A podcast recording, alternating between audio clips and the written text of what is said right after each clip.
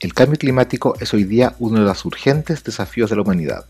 Con la emisión de grandes cantidades de CO2 y otros gases, la deforestación y otras acciones, hemos cambiado el clima terrestre. Con Laura Gallardo, académica del Departamento de Geofísica de la Universidad de Chile y anterior directora del Centro de Ciencia del Clima y la Resiliencia, CR2, conversamos sobre esta área interdisciplinaria, que es la ciencia del clima, en la que es necesaria la participación de físicas, biólogos, químicos, entre otros revisamos los efectos de los gases de efecto invernadero, de la radiación solar, la biosfera y de los volcanes, y de cómo se modelan para hacer predicciones cuantitativas. Soy Rodrigo Soto y este es un nuevo capítulo de la serie Multidisciplina en Podcast de Física. Hola Laura, hoy día vamos a hablar de cambio climático y ciencias del clima, que es un área multidisciplinaria, donde interdisciplinaria, ¿cierto? Donde aparecen, hay físicos, químicos, ingenieros, geólogos, geofísicos. Tú tuviste una formación en física y luego en química atmosférica y podríamos partir contándonos por qué es necesariamente interdisciplinaria esta ciencia. Porque es un problema complejo. Y cuando uno tiene problema complejo, lo, que, lo que se hace es mirar, uno tiene que mirar el todo y tiene que ver los detalles. Y probablemente cuando uno tiene una disciplina, uno se acostumbra a ver ciertos detalles, ciertas partes de los sistemas. Pero cuando uno quiere ver el, total, tiene que tomar como una cierta distancia y tratar de ver el todo. Y para ver el todo hay que tener muchas perspectivas y perspectivas que tratan de ver lo mismo, o sea, tratan de ver el todo desde las distintas perspectivas. Y ahí uno amalgama cosas, amalgama conocimiento, incluso empieza a formular preguntas que son comunes, pero que no las hacemos así como se hacen las tareas en, en, algunos cursos en que tú haces la 1, tú haces la 2 y tú la 3, sino que uno tiene que hacer la 1 pensando en la 2 y la 3 y así sucesivamente. Tienen que estar conversando todos estos especialistas. Y tenemos que estar conversando y por lo tanto hay que generar un lenguaje común, lo que no es fácil, lo que toma un esfuerzo muy consciente y un esfuerzo grande. ¿eh? Es mucho más fácil hablar entre eh, eh, el propio idioma, digamos, uno se siente como la, la, lengua madre, ¿no? Pero se pueden generar otros lenguajes y uno va enriqueciendo su propia visión del mundo. ¿Y, cuáles son las disciplinas más, más importantes que, entran en juego en, esta, en la ciencia del clima? Están todas las disciplinas tradicionalmente de las ciencias naturales, eh, desde la biología, la ecología, la física, la matemática, la química, eh, en fin, todas, la geofísica, por cierto, pero también la otra gran amalgama de ciencias vienen de, lo que llamamos las ciencias sociales y está la antropología, la sociología, el derecho. ¿Y por qué eso? Porque esa gente tiene que ver con la toma de decisiones, porque esta cosa también no es solo entender el proceso, sino que también, y parte del proceso en este caso, si uno quiere entender cambio climático, también estamos los seres humanos. Y para entender seres humanos, bueno, eh, la verdad que la física queda corta. claro, hay que entender economía, sociología. Sociología, eh, psicología social, ¿por qué, no, por qué nos comportamos como, como grupos de cierta manera? Eh, etcétera. Y uno empieza a encontrar cosas en común, sistemas dinámicos vistos desde las ciencias sociales, vistos desde la física, empiezan a aparecer esas, esas cosas en común. Al principio yo me acuerdo eh, haber tomado, cuando estaba haciendo el doctorado, me mandaron a hacer un curso de ciclos biogeoquímicos, que es, no sé, cómo circula en, el, en el, planeta el azufre, por ejemplo, ¿ah? que pasa por, por eh, desde procesos volcánicos hasta lo que le pasa en la atmósfera, lo que luego le pasa en la biología como, como elemento traza, pero fundamental para la formación de, elementos de la vida, y luego en la geología y en la geología profunda. Y, ahí nos mandaron a trabajar en grupo y me acuerdo que me tocó trabajar con una bióloga. Y era impresionantemente difícil al principio conversar. Yo venía del lado físico, con algo de ciencia atmosférica, y ella venía del lado, bueno, de la biología, la ecología, y entonces nuestro lenguaje todavía no ajustaba, y nos pusieron a mirar un gas efecto invernadero que se llama óxido nitroso, que en ciencias médicas se conoce como gas hilarante porque lo usaban como anestesia y, nosotros lo usamos eh, o sea, no lo usamos, es, un gas de efecto invernadero bien importante que se produce en conexión con la biología, efectivamente, del mar y, de, los, de los sistemas terrestres. Ya, pues, entonces eh, quería partir un poco diseccionando estas ciencias del clima, un poco con un enfoque más reduccionista de mi parte, después podemos ir a la parte más compleja, es decir, yendo elemento por elemento, como tú decías que se necesita ir comprendiendo. Y, y, claro, el problema más acuciante hoy día de las ciencias del clima es el calentamiento global o el cambio climático. Primero podríamos tratar de entender qué pasa con la energía que le llega a la Tierra, por qué se está acumulando, qué son estos gases de efecto invernadero. Entonces, no sé si nos podrías hablar de, de, cómo llega la energía del Sol y qué pasa con esa energía. La energía del Sol viene preferentemente en ondas cortas, es, luz visible y, y, luz de onda muchísimo más corta. Y buena parte de esa energía eh, atraviesa la atmósfera y llega hasta la superficie, más o menos la mitad. Hay un, hay un tercio que se pierde, que nunca entra al sistema, se refleja. Porque tenemos nubes, claro, porque, porque hay nubes, porque hay capas de hielo y es un tercio se va.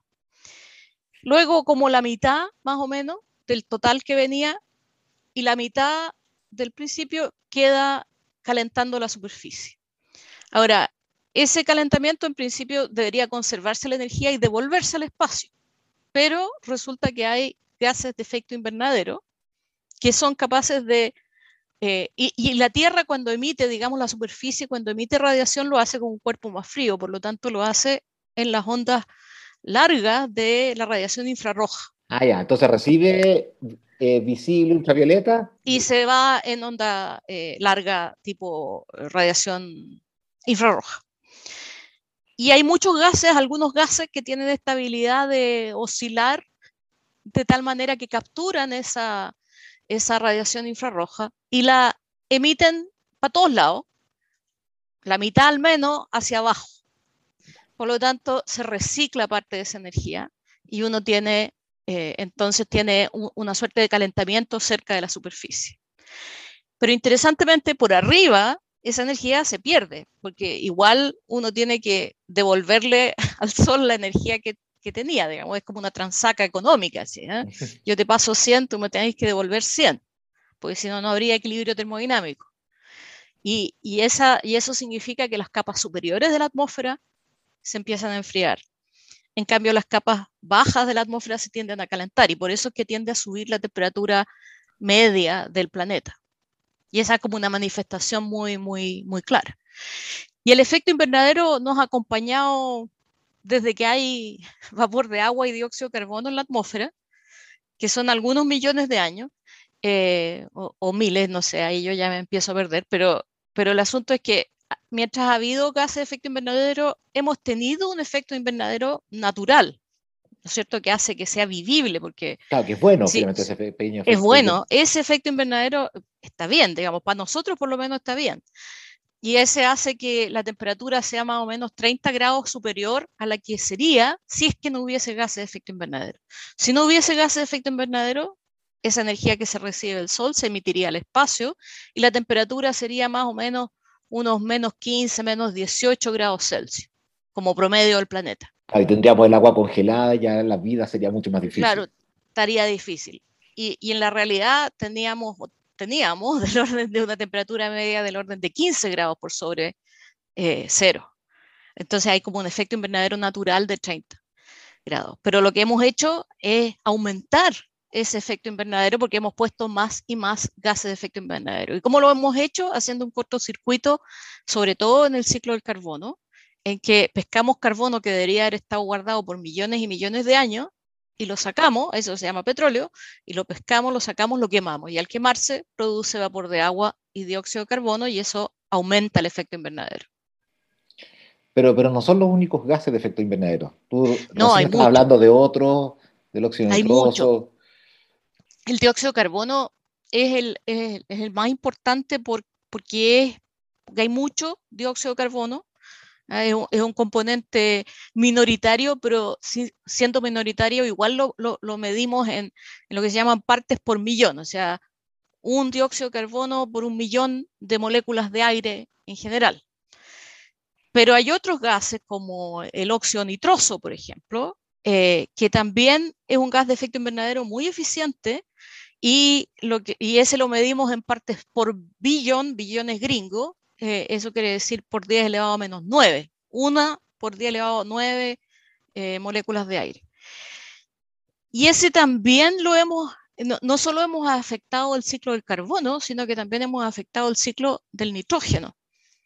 Entre otras cosas porque usamos fertilizantes y esos fertilizantes hacen que en los procesos que ocurren por conexiones con la biología, de nuevo, con procesos enzimáticos en las raíces de ciertas plantas, se pueden emitir un poco más de óxido nitroso.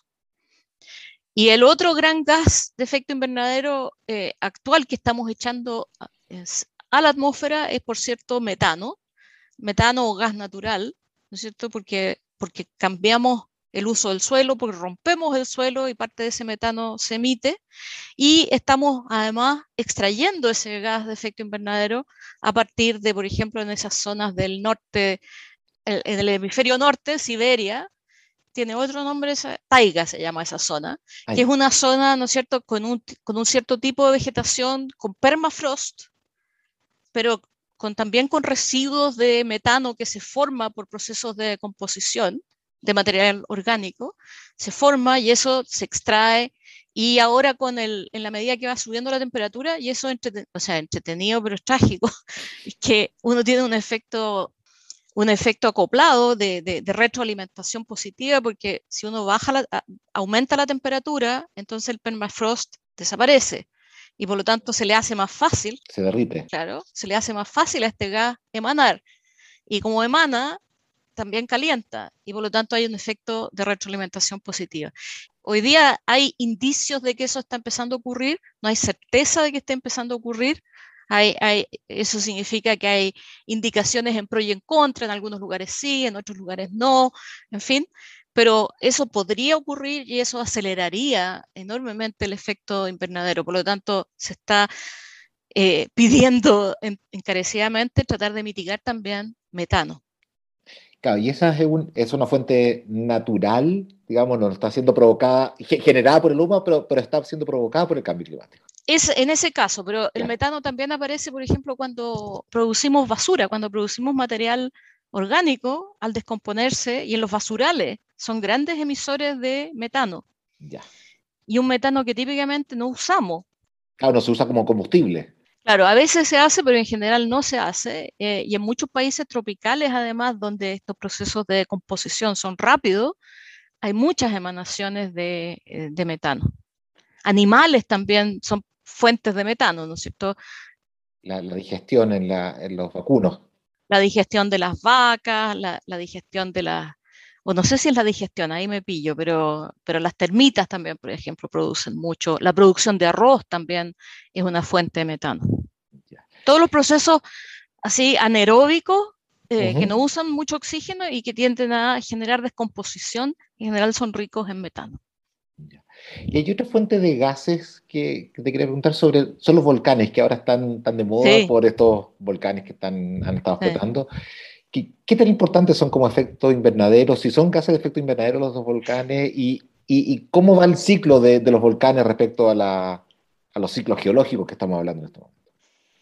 Bueno, eh, a ver, hay, mucho que contar de los volcanes. Los volcanes efectivamente son el, la conexión entre el manto y la atmósfera, ¿cierto? Las cosas que ocurren muy abajo en la, en la, en la Tierra y efectivamente son una fuente en, la atmósfera antes que nosotros apareciéramos en escena, nada, nada, que ver nosotros, fueron los que, por ejemplo, proveyeron de agua a la atmósfera, porque efectivamente en estos procesos también se emana agua, vapor de agua en grandes cantidades, algunos gases de efecto invernadero como dióxido de carbono y algunos otros gases, compuestos clorados, compuestos con bromuro y, y, y, otras cosas exóticas, que tienen los penachos de los, de los volcanes, tienen una química fascinante ¿eh? y tienen un efecto climático relevante, porque entre otras cosas emiten azufre, azufre ya sea como ácido sulfídrico que a veces uno siente cuando anda caminando cerca de algún cráter y hay un olor pestilente, bueno, eso es... Olor a infierno. olor a infierno, eso es ácido sulfídrico, pero a veces también se emite ya en forma más oxidada como dióxido de carbono, dióxido de azufre, perdón. Y el dióxido de azufre tiene un rol muy importante porque se oxida en la atmósfera, cede eh, electrones y finalmente empieza a formar ácido sulfúrico. Entonces el ácido sulfúrico no le gusta estar en forma gaseosa en la atmósfera, su, equilibrio termodinámico está más bien en la forma de partícula y condensa, y por lo tanto le, logra hacer que le facilita al agua condensar. Entonces puede actuar como núcleo de condensación de nube. Y eso genera un enfriamiento. Y eso es un, un, tipo de efecto que los volcanes tienen tanto en la troposfera un poco menos y en la estratosfera sobre todo, ahí no hay tanta agua, pero sí el sulfato per se también refleja energía. Entonces los volcanes son uno de los elementos que uno tiene que considerar cuando quiere ver qué ha pasado con la atmósfera en los últimos mil años, dos mil años. Bueno, tú ahora estás hablando un poquito de estas reacciones que ocurren en la, en la atmósfera, ¿cierto? Sí. Con los volcanes, porque al principio estábamos hablando de gases simples, ¿cierto? Uno emite CO2 o emite eh, el nitrógeno, en fin, distintos componentes, pero, pero no basta con eso, ¿cierto? Hay que entender también toda la química que ocurre dentro de la atmósfera. Así es. Y, la química de la atmósfera es bien fascinante porque la atmósfera terrestre es una atmósfera extraña. Eh, es una atmósfera que, o sea, si uno se imagina cómo es la atmósfera de, de, Venus o la atmósfera de Marte, y nosotros estamos entre medio, entonces si uno hiciera una interpolación, entre esos dos planetas por composición, simplemente debería ser también dióxido de, carbono. Ambos planetas tienen muchísimo dióxido de carbono, no tienen nitrógeno molecular y mucho menos oxígeno molecular.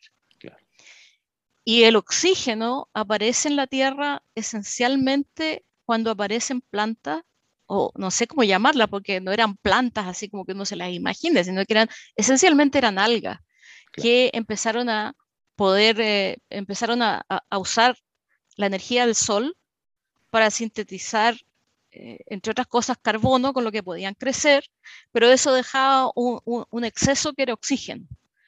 Y esa fue probablemente es, el, es la catástrofe para las formas de vida más grande que ha habido en la Tierra, porque las formas de vida de antes no usaban oxígeno. Eh, y el oxígeno era un veneno para ellas.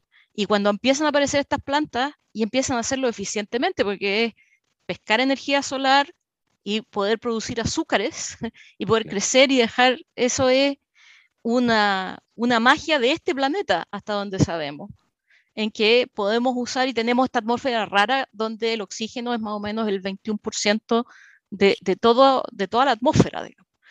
Eh, y el resto es un nitrógeno molecular que es poco reactivo. Y eso le da al final, este, es la presencia de oxígeno y sus, y, y sus derivados, finalmente le da un carácter oxidativo a nuestra atmósfera.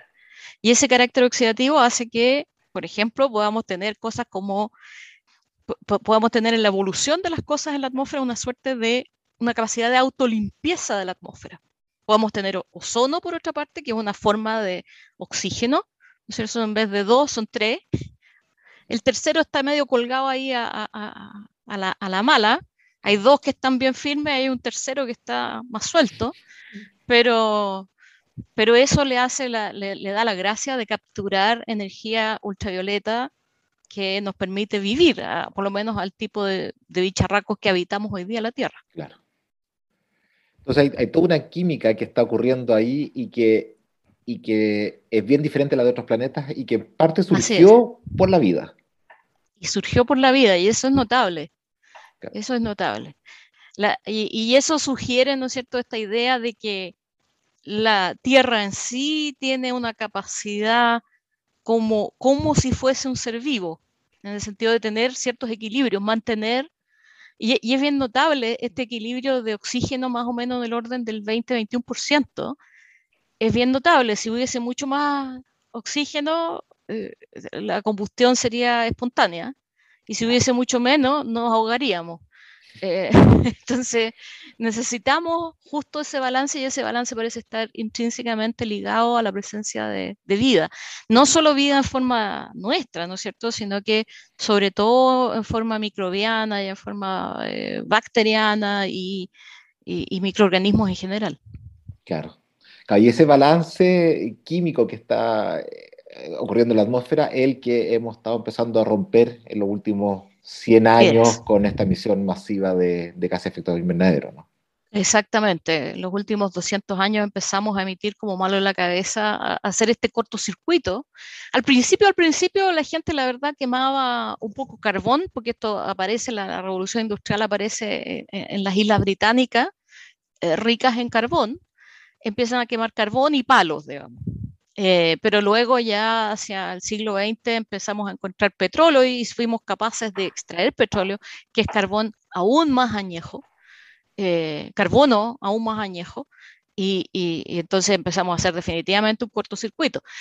Y esa es una, forma, una de las cosas que hemos hecho, pero como especie, la verdad, hemos hecho muchas otras cosas. Eh, hoy día el 70% de la superficie terrestre no es lo que era. Y ese 70% modificado es porque nosotros habitamos la Tierra y hemos cambiado el uso de suelos en esa magnitud. No, hay, no hay lugar de este planeta donde no hayamos metido la cola, digamos. Esa es la cosa. Sí, sí, incluso en las selvas más grandes ya está muy, muy intervenida. O sea, tremendamente intervenida.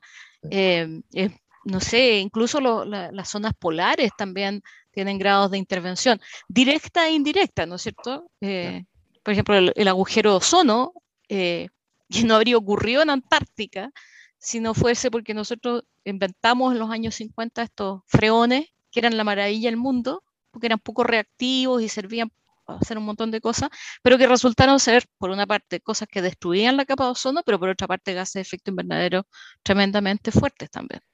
Claro, mira, ahí te quería, ese ejemplo de los freones, eh, es súper interesante por lo otro que te quería preguntar sobre la dinámica de la atmósfera, porque eh, en la Tierra la gran parte de las grandes economías desarrolladas está en el hemisferio norte, ¿cierto? Y ahí es donde masivamente se emite freón y, eh, CO2 y metano.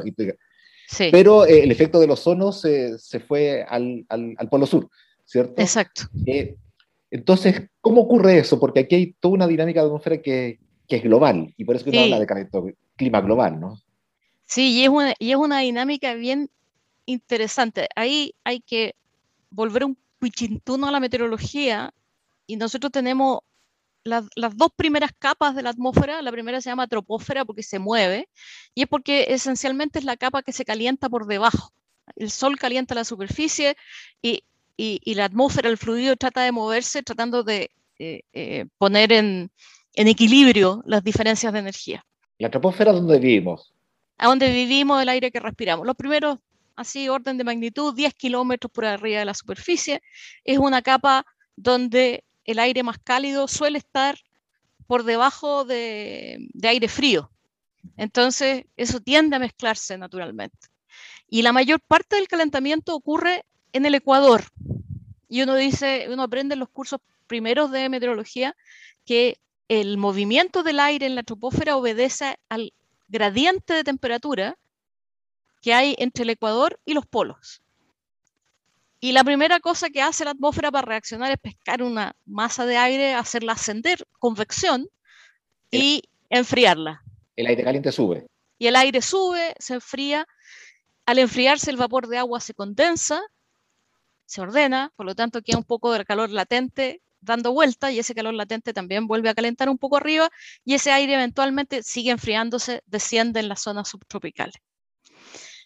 Pero en general, la atmósfera en la parte baja reacciona o se mueve como consecuencia de este gradiente que existe entre el Ecuador y los polos. La estratosfera, al revés, o no sé si al revés, el gradiente de temperatura no es entre los polos y, el Ecuador, sino que al revés, es entre los polos. Y el que hace la diferencia de calentamiento es el ozono.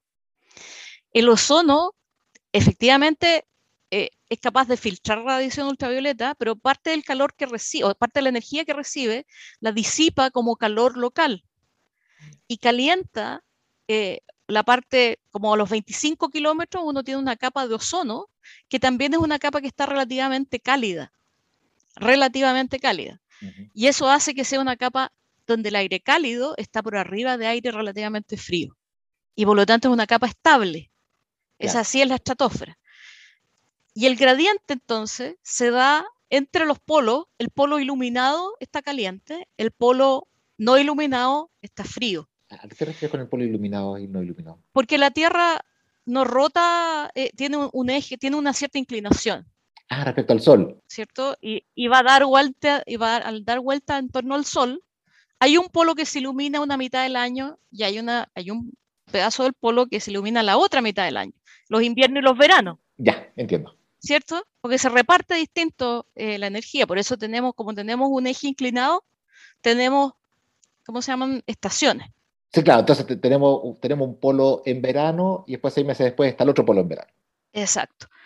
Y lo que hace la, la estratosfera, su reacción, su, su, su manera de, de, funcionar frente a ese, a ese gradiente, es hacer circular un lado de la atmósfera para un lado, el otro lado de la atmósfera para el otro lado, para que se conserve el momentum angular. Esas cosas que, que uno aprende de chico, sí, esa efectivamente tiene esa, esa manera de funcionar. Y lo que queda son, una, son unas, eh, igual hay una, hay una componente que nosotros llamamos meridional, es decir, como norte-sur o sur-norte, en que hay traspaso de energía hacia los polos y hay un movimiento desde el Ecuador hacia los polos. Y ese es el que responde por el transporte de freones en la estratosfera desde el hemisferio norte hacia el hemisferio sur. Eh, eh, eh, bueno, por eso uno estudia unos años igual dinámica de la atmósfera, porque tiene sus bemoles propios, digamos, el de la estratosfera en particular. Y eso es pura dinámica de fluido, finalmente. Y es pura dinámica de fluido, pero hay que, uno no se puede olvidar que quién es responsable de los gradientes. Entonces, uno tiene que estudiar termodinámica también, si no estamos mal, y tiene que saber que el ozono es un gas que absorbe tanto en el UV como en el infrarrojo. O sea, es una dinámica de fluidos acoplada con una química y con radiación solar que está absorbiendo en distintas capas de la atmósfera. Con distintas, las distintas longitudes de onda de la radiación solar se absorben a distintas capas. Pero es muy entretenido, es muy entretenido. Y, resolver esas ecuaciones con todas esas características, eh, bueno, ha sido una empresa para la, ciencia de los últimos 70 años, ¿no es cierto?, cuando empezamos a usar computadores eh, de manera eh, muy sostenida. Claro, porque ciertamente esas ecuaciones son, si uno acopla todo, ¿cierto? Dinámica fluidos, termodinámica, eh, equilibrio radiativo, todo eso quedan ecuaciones que son imposibles de resolver a mano, ¿no? literalmente imposibles de resolver a mano, exactamente. Y que además responden a las condiciones iniciales de manera caótica. Entonces no estamos si no es con computadores y muchas realizaciones, no estamos perdidos. Y entonces, ¿qué es lo que hace? Uno pone toda esta ecuación en los computadores, en un computador, ¿cómo, cómo se hace? Hasta ahora, yo te diría que no todos, pero buena parte de los modelos que usábamos nos fijábamos, eh, depende para qué lo va a usar uno. Si uno va a hacer el pronóstico del tiempo eh, para mañana, eh, la verdad que uno se quedaba con una representación bastante detallada de la tropósfera de la parte baja y ponía a la estratosfera como una suerte de condición de borde. ¿Ah? Mm. un trato un poco, no sé, peyorativo de la estratosfera. Y para fines de hacer un, del pronóstico de un día, para dos días o tres días, casi funciona y funciona grosso modo bien. Pero hoy por hoy los modelos del clima y los modelos más robustos tienen una representación explícita de la estratosfera y de los intercambios que hay entre la troposfera y la estratosfera, porque también, o sea, nosotros la, separamos, pero la verdad que en rigor hay ondas que se propagan para arriba y para abajo, hay, hay masa que se intercambia, en fin. Entonces, hoy día los modelos ya, ya tienen esa, esa, esa componente con, con la estratosfera eh, de manera más explícita. Y lo típico cuando uno hace dinámica de fluido, yo trabajo un poco en dinámica de fluido, es que uno hace más bien la física, la termodinámica, todo eso. Sí. Pero aquí, además tienes que, por ejemplo, acoplarlo con sistemas biológicos, porque hay toda una fuente de o absorción de térmicas o emisiones de gases por, los bosques, por ejemplo. Claro, y, incluso si te olvidas un poco de, de, ciertos gases, simplemente te quedas con el vapor de agua y el agua líquida, y esos intercambios, esta cosa que se llama evapotranspiración, ¿no es cierto?, que hacen las plantas y los árboles, etcétera, eh, si uno no tiene eso, no tiene el vapor de agua correcto en, la atmósfera, lo que ocurre, el intercambio que ocurre, por ejemplo, entre la atmósfera y el suelo, el subsuelo. Cuando uno quiere eh, simular lo que ocurre en una, la, cerca de la superficie, en el primer kilómetro, lo que llamamos nosotros la capa límite o la capa donde se siente la fricción de la superficie, uno tiene que tener el equilibrio de balance de, vapor de agua y si uno no tiene evapotranspiración, no lo tiene. Y el vapor de agua, al fin y al cabo, es lo que permite hacer funcionar esta máquina térmica. Si, si puedo volver un poco a esta circulación de la tropósfera, lo, eh, en esencia lo que está ocurriendo es que agua se está condensando. O sea, sin vapor de agua, nuestra circulación sería totalmente distinta. Entonces, tener una buena representación del vapor de agua requiere a su vez tener una buena caracterización de la superficie y de la vegetación, tanto terrestre como no terrestre, porque se intercambian muchas cosas. Y por supuesto del océano, o sea, esa es la primera cosa que se hizo, ¿no? Representar el océano, obvio. Claro. Es el primer acople que hicimos. Entonces, si uno quiere hacer una descripción de este clima, eh, la, la, aproximación de orden cero de un, de un físico así, muy, muy teórico sería considerado una esfera, ¿cierto? Perfecta, ¿cierto? Pero pues ya no basta, ¿cierto? Hay que empezar a incluir que, que hay continentes y hay océanos que no son distribuidos igualmente entre norte, hemisferio norte y hemisferio sur, y que los continentes tienen, tienen vegetación en algunas zonas, en otras zonas no vegetación, ¿cierto? Y que hay hielo. Probablemente lo primero que uno hace, o, lo primero que se hizo históricamente, primero fueron los, los, los modelos atmosféricos. Luego escucha, el océano tampoco era tratable solo como una condición de borde, ¿ah? pásele un poco de flujo momentum, un poquito de agua, sino que había que acoplarlo, había que comunicarlo por los dos lados. Después el hielo, chuta, el hielo. Sí, porque el hielo igual hace sus cosas, claro. es distinto. Entonces tenéis que ponerle por lo menos los polos. Después posiblemente empieza, empiezan a pelearse ahí entre, entre la química de la atmósfera y lo que ocurre en términos de la vegetación. Y hoy día los modelos eh, del sistema climático tienen todos esos procesos eh, incluidos en sí.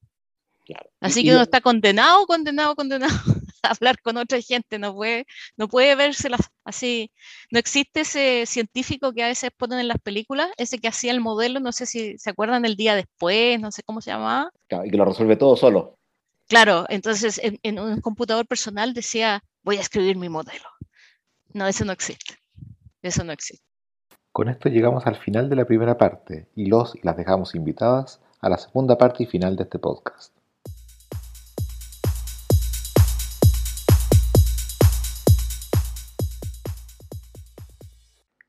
Síguenos y comenta este podcast en nuestra página web, Facebook y Twitter, Podcast de Física.